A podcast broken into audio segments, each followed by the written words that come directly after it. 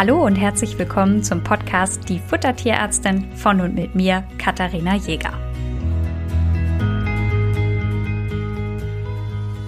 In der heutigen Folge dreht sich alles um das Thema Nassfutter. Zuerst schauen wir uns ein bisschen an, was ist Nassfutter, dann wollen wir uns so ein bisschen mit Vor- und Nachteilen beschäftigen, bevor wir dann uns damit beschäftigen, worauf ihr achten solltet, wenn ihr auf der Suche nach einem Nassfutter seid und welches besondere Augenmerk ich habe, wenn ein Nassfutter bei mir in der Ernährungsberatung gewünscht wird.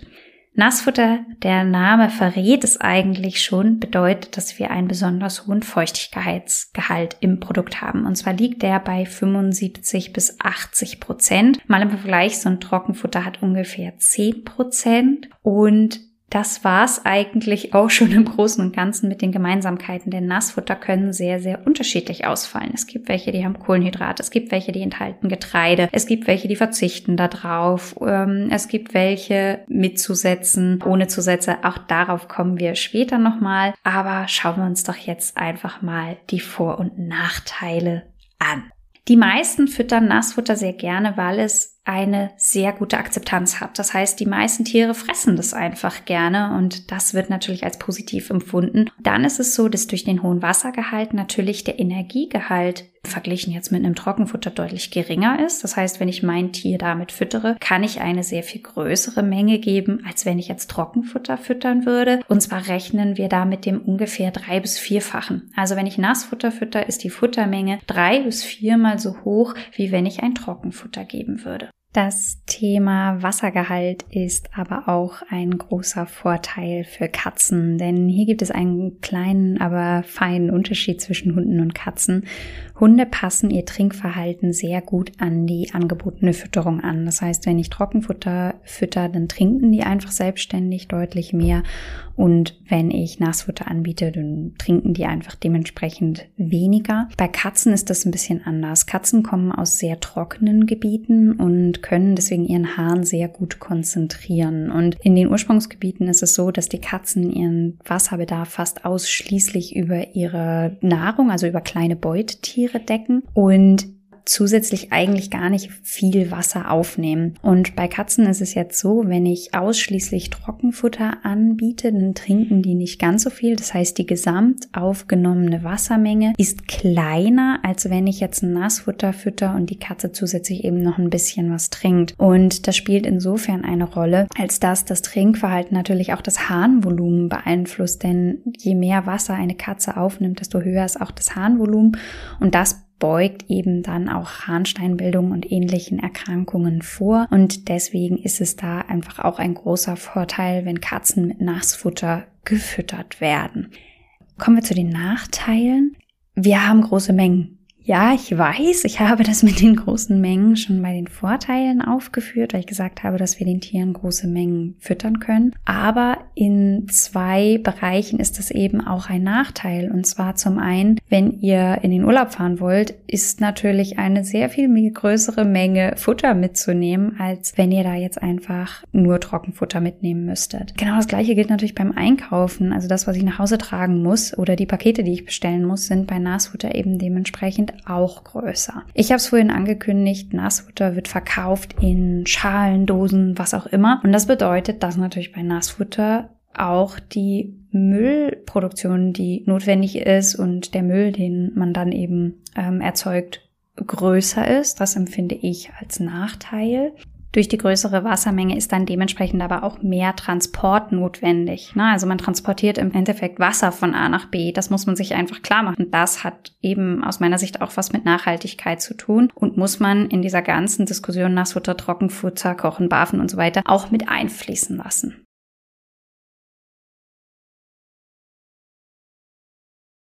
Bei Katzen kann es eben auch passieren, dass die Reste von Nassfutter nicht fressen. Das heißt, die Packung wird aufgemacht, dann wird so ein bisschen was gefressen und dann gehen die Katzen wieder. Und wenn der Rest dann so eingetrocknet ist, wird es nicht mehr genommen. Da wird eben, wie gesagt, gegengesteuert, indem man möglichst kleine Verpackungsgrößen anpasst oder die Verpackungsgrößen so anbietet, dass es an eine Ration gut angepasst ist. Hat aber natürlich das Problem, dass wenn ich nicht zu Hause bin, die Katze auch kein Futter zur Verfügung hat, obwohl es eigentlich so ist, dass Katzen gerne sehr viele kleine Mahlzeiten über den Tag Tag verteilt bekommen und dann gibt es natürlich die Möglichkeit, dass man da einfach entweder mit einem Fütterungsautomaten arbeitet oder einfach morgens Nassfutter anbietet, über mittags dann Trockenfutter zur Verfügung stellt und am Abend dann ein Nassfutter. Auf meiner Liste habe ich jetzt noch zwei Sachen, die ich unter Nachteil notiert habe. Und zwar ist es so, dass nicht alle Nassfutter, die als Alleinfuttermittel deklariert sind, auch bedarfsgerecht sind. Und dann ist es so, dass einige Nassfutter von einigen Tieren nicht besonders gut vertragen sind. Das sind zwei Punkte, auf die gehe ich später nochmal genauer ein. Aber um erstmal diesen ersten Abschnitt so ein bisschen nochmal zusammenzufassen, zähle ich euch jetzt nochmal die Vor- und Nachteile auf. Vorteil, wir haben eine sehr gute Akzeptanz. Dann, es sind große Mengen möglich. Wir haben einen hohen Wassergehalt, der vor allem den Katzen zugutekommt. Bei den Nachteilen ist es eben so, dass diese großen Mengen natürlich auch transportiert werden müssen. Es kommt einiges an Müll zustande. Einige Tiere vertragen reine Nassfutterfütterung nicht so gut. Bei der Katze kann das manchmal im Fütterungsmanagement etwas schwieriger sein und nicht jedes als Alleinfuttermittel deklarierte Nassfutter ist auch ein Alleinfuttermittel. Wer sich auf die Suche nach einem Nassfutter macht, wird feststellen, wie groß der Markt ist, wie viele Angebote es da gibt und da ist es schwierig, den Überblick zu behalten. Deswegen möchte ich euch da ein paar Hilfen an die Hand geben. Das allererste ist, macht für euch selber klar, was eure Kriterien sind. Also soll es ein Bioprodukt sein? Denn das würde ja schon einige Produkte ausschließen oder eben einen engeren Kreis schnüren. Ist es euch wichtig, das Produkt im Shop vor Ort kaufen zu können? Oder kann das Ganze auch online eingekauft werden? All das spielt natürlich eine Rolle neben anderen weiteren zentralen Fragen, wie zum Beispiel sollen Kohlenhydrate enthalten sein. Und zu dem Thema Kohlenhydrate werde ich nochmal ausführlich eine Folge machen, denn das würde hier jetzt so ein bisschen den Rahmen sprengen, aber ich mag an dieser Stelle vorwegnehmen.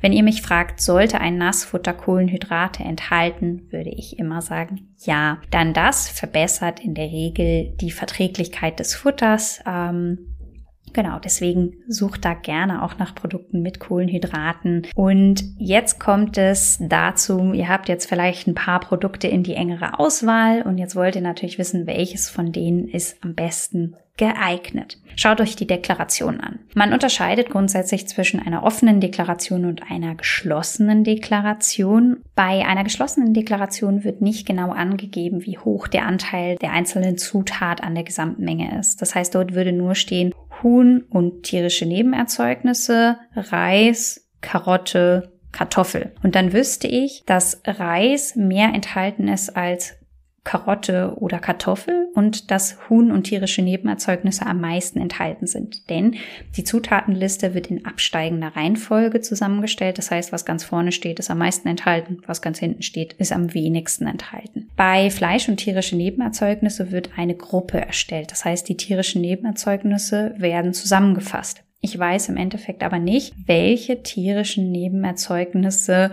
enthalten sind. Ja, also ist das Leber, Magen, Lunge und in welchem Verhältnis wird das eingeschätzt. Das ist etwas, was ich nicht gerne verwende, denn gerade der Leberanteil ist nicht unerheblich für die Vitamin A-Versorgung eines Tieres. Und wenn ich mit meinem Computer Produkte berechne, möchte ich gerne wissen, wie viel ist denn tatsächlich drin? Und viele Produkte kann ich nachbauen. Und deswegen ist mir die offene Deklaration sehr viel lieber. Denn dort würde stehen, Hühnerfleisch 37 Prozent, tierische Nebenerzeugnisse in Klammern, Magen 10 Prozent, Herz 10 Prozent, Leber 5 Prozent und dann wüsste ich genau, wie viel von was enthalten ist. Ich könnte jetzt so tun, als würde ich dieses Produkt einzeln zusammensetzen, wie in so einem Baukasten und kann dann hochrechnen, wie viel Vitamin A, ne, die habe ich eben bei der Leber angesprochen, tatsächlich in dem Produkt enthalten ist. Denn Vitamin A kann man zu viel füttern. Und gerade wenn ich natürlich das Nassfutter noch mit anderen Produkten kombiniere, sei es mit einem weiteren Trockenfutter oder noch mit einer Frischfütterung oder wie auch immer, muss ich, um dieses Produkt verwenden zu können, wissen, wie viel genau drin ist. Und das kann ich bei einer geschlossenen Deklaration einfach nicht sagen. Auch andere Sachen dürfen durchaus zu Gruppen zusammengefasst werden. Es ist also völlig in Ordnung, auf ein Produkt draufzuschreiben, Kräuter. Und dann weiß man aber gar nicht, welche Kräuter das sind und ob die vielleicht Wechselwirkungen haben oder wie auch immer. Deswegen bin ich ein Fan von offenen Deklarationen und bevorzuge diese.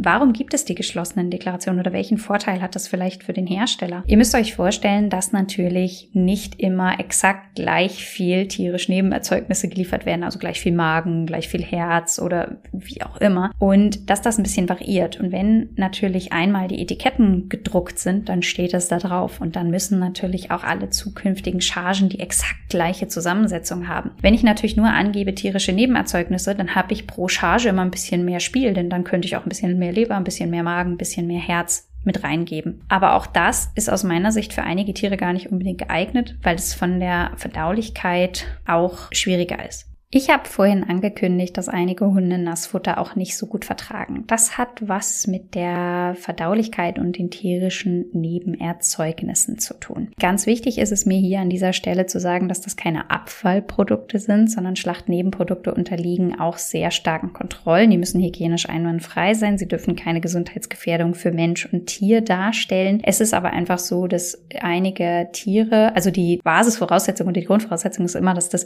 nur von Tieren sein darf, die auch für den lebensmitteltauglichen Verzehr freigegeben wurden. Also das, was in den Lebensmittelverwertung kommt, da gibt es einige Teile, die nicht oder nur sehr selten verwendet werden. Also zum Beispiel Pansen, Euter, Zunge, Herz, Lunge sind einfach Produkte, die mehr anfallen, als man tatsächlich sie für den Lebensmittelmarkt braucht. Und dementsprechend können die dann eben als Hunde oder Katzenfutter verwendet werden. Es gibt aber auch einige Produkte, die man einfach gar nicht im menschlichen Bereich hat oder für den menschlichen Verzehr verwendet, zum Beispiel Schweinenasen. Ähm, die können dann aber als Kauartikel sehr gut verwendet werden. Und diese Produkte landen dann eben im Hundefutter und ich finde es gut, dass es da landet, denn dann wird es verwertet. Aber nicht jedes Tier verträgt die gleichermaßen gut und das hat was mit der Verdaulichkeit der einzelnen Produkte zu tun. Also einen Pansen ist einfach schwerer verdaulich als jetzt ein Muskelfleisch. Das führt dazu, dass diese schwer verdaulicheren Produkte nicht im Dünndarm verstoffwechselt werden, sondern erst im Dickdarm von den Mikroorganismen. Und dabei entstehen mitunter Stoffwechselprodukte, die dazu führen, dass der Hund weicheren Kot oder sogar Durchfall, teilweise kommt es zu Blähungen und solchen Sachen. Und da muss man einfach immer schauen, habe ich einen Hund oder auch eine Katze, die sowas verträgt oder eben nicht. Und wenn ihr ein Tier habt, das einfach Nassfutter grundsätzlich nicht verträgt, kann es sein, dass hier einfach in den Produkten die individuelle Toleranz der Nebenprodukte, die vertragen werden, überschritten wurde. Und um jetzt mal wieder hier zur Eingangsfrage zurückzukommen, wie finde ich denn jetzt ein Nassfutter, was für mein Tier geeignet ist? Wenn ihr das Gefühl habt, dass euer Tier Nassfutter nicht so gut verträgt, solltet ihr darauf achten, dass ihr eine offene Deklaration habt, in der der Muskelfleischanteil deutlich höher ist als der der Tiere tierischen Nebenerzeugnisse, damit einfach da eine höhere Verdaulichkeit gegeben ist.